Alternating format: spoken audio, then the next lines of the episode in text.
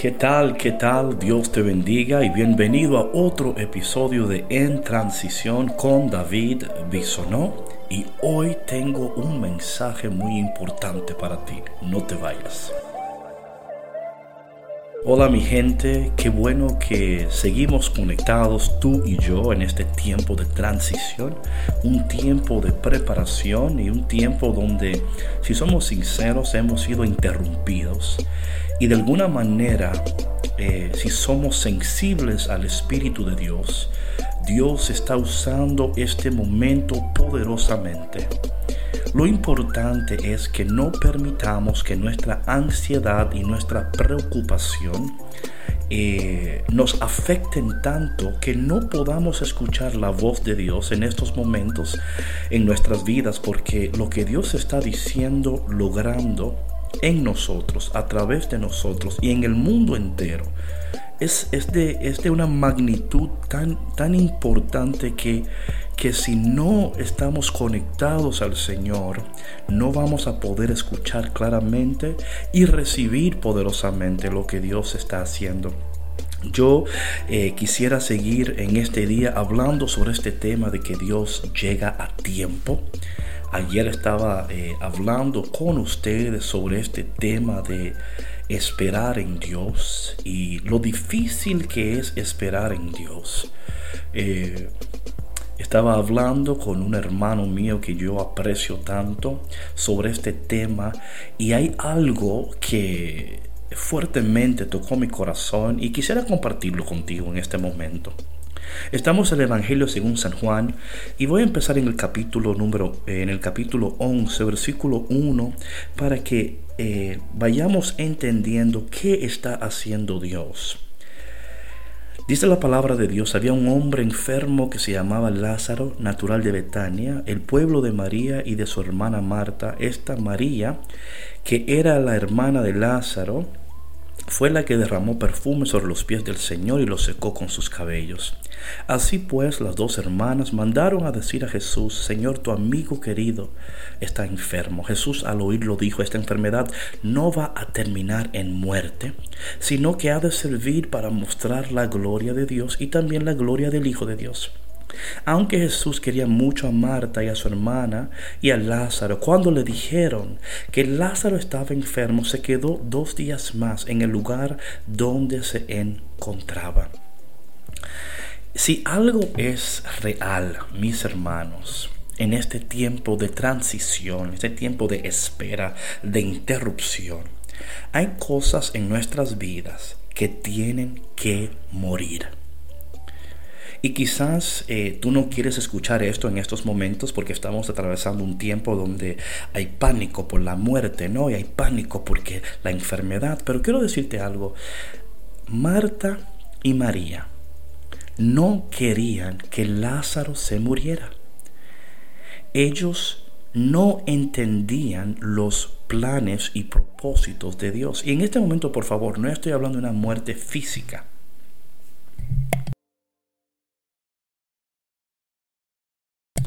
Estoy hablando, mis hermanos, que hay cosas en nosotros, en mí, en ti, que tienen que morir.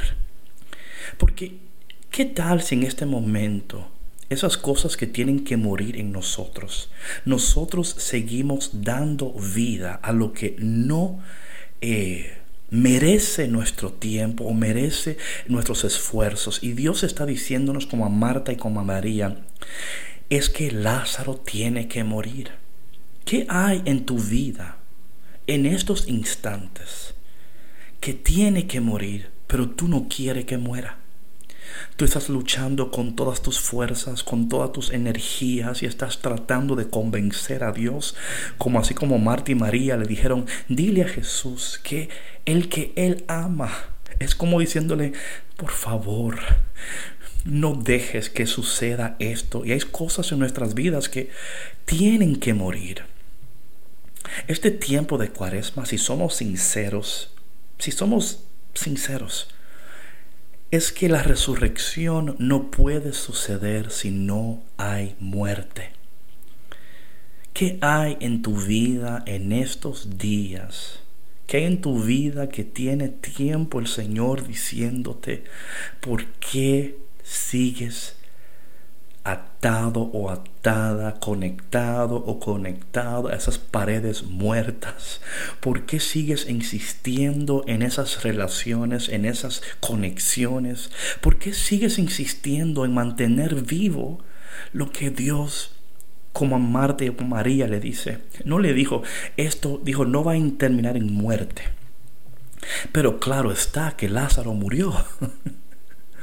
Claro está que Marta y María estaban tratando de, de, mantener vivo a Lázaro. Y yo no sé si esto te habla a ti poderosamente, quizás solamente para mí, quizás yo estoy hablando contigo, pero en verdad estoy hablando conmigo mismo. Pero hay cosas en mi vida que tienen que morir.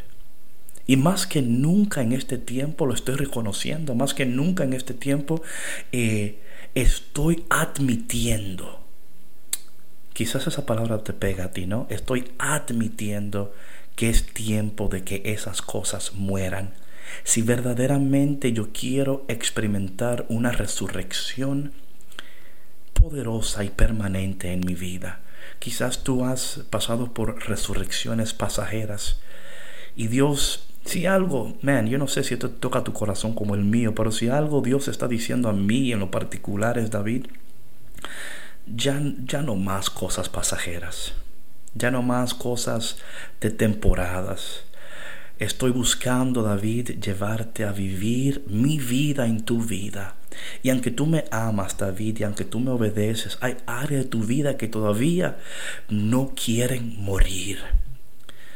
Oh mi hermano y mi hermana, ¿por qué en este momento no tomamos este día para meditar en estas palabras. ¿Qué tiene que morir en nosotros? ¿Qué necesita morir en nosotros? Y yo sé que a veces miramos esta palabra de morir como algo, ¿verdad? Eh, negativo y algo quizás que no queremos, algo que, que estamos tratando de que no suceda. Es casi como que estamos manteniendo en eso como de respiración artificial, ¿verdad? Eh, a veces preferimos esas cosas artificiales, porque si desconectamos el tubo artificial, si, desconectamos la máquina y, estamos forzados a, a realmente a confiar en Dios, a realmente a esperar en Dios, a no seguir manipulando las cosas a nuestra manera, a no seguir manipulando las cosas para que nos resulte como nosotros queremos. Pero ¿qué tal si en estos momentos Dios nos está llevando a este desierto no solamente para enamorarnos, pero para que confiemos plenamente en Él, para que confiemos como jamás hemos confiado, para que esperemos como jamás hemos esperado? Y quiero decirte algo, por favor. Esto no quiere decir que va a ser fácil. No, mi hermano, no te voy a engañar. Va a ser difícil, porque es difícil para mí también porque cuesta. Pero dice la palabra que la semilla tiene que morir para poder producir. ¿Qué hay en ti en estos momentos, en este exacto momento que tiene que morir y tú no quieres que muera? ¿Qué hay en tu vida que tú tienes que soltar y tú no quieres soltarlo? ¿Qué hay en tu vida en estos momentos que tú tienes que admitirte a ti mismo, a ti misma? Esto ya no está funcionando. Dios me está llevando a una resurrección. Dios me está llevando en un tiempo de cuaresma que yo no esperaba, pero que tanto, tanto necesitaba. ¿Qué tal si en este tiempo Dios te dice a ti, no me estoy tardando? Lo que pasa es que hay cosas en tu vida que tienen que morir. Y cuando esas cosas mueran, yo voy a aparecer en tu vida. Cuando, esas, cuando tú realmente sueltes y te abandones completamente a la providencia de Dios, a la voluntad de Dios, a las promesas de Dios, a la palabra de Dios. Hoy créeme, mi hermano, que lo que estoy hablando, hasta de yo decirlo, me duele, me duele porque sé que yo lo necesito, me duele porque sé que es necesario, me duele porque sé que es lo mejor para mí, pero muchas veces, aunque sea lo mejor para nosotros, nos cuesta. Padre, Yo te pido en este momento por mis hermanos y mis hermanas que están atravesando un tiempo en sus vidas donde ha llegado el momento donde ellos tienen que dejar que muera Lázaro. Dejar que muera esas cosas que tienen tanto tiempo tratando de que no mueran. Oh Señor, debemos de reconocer que esas cosas que en nuestras vidas tú quieres que mueran no es para nuestro mal, es para nuestro bien. Pero aún reconociendo que es para nuestro bien nos cuesta tanto. Te pido Padre que en este momento tú le des la fuerza a esas personas que están luchando, que no quieren soltar, que tienen temor de lo que significa, qué va a suceder después que esto muera, ¿Qué, hacia dónde me va a llevar tú, Señor. Señor, dale paz en medio de estos procesos, en medio de estas decisiones, para que ellos puedan entender, Señor, que tú ya le estás dando la gracia necesaria en este momento para el, para el siguiente nivel de sus vidas. Bendícenos y ayúdanos, Padre. Te pedimos esto en el dulce y poderoso nombre de Jesús. Amén. Sé que el podcast de hoy fue un poco más corto, pero siento que el tema fue profundo y como que tenemos que digerir esto y tomar decisiones.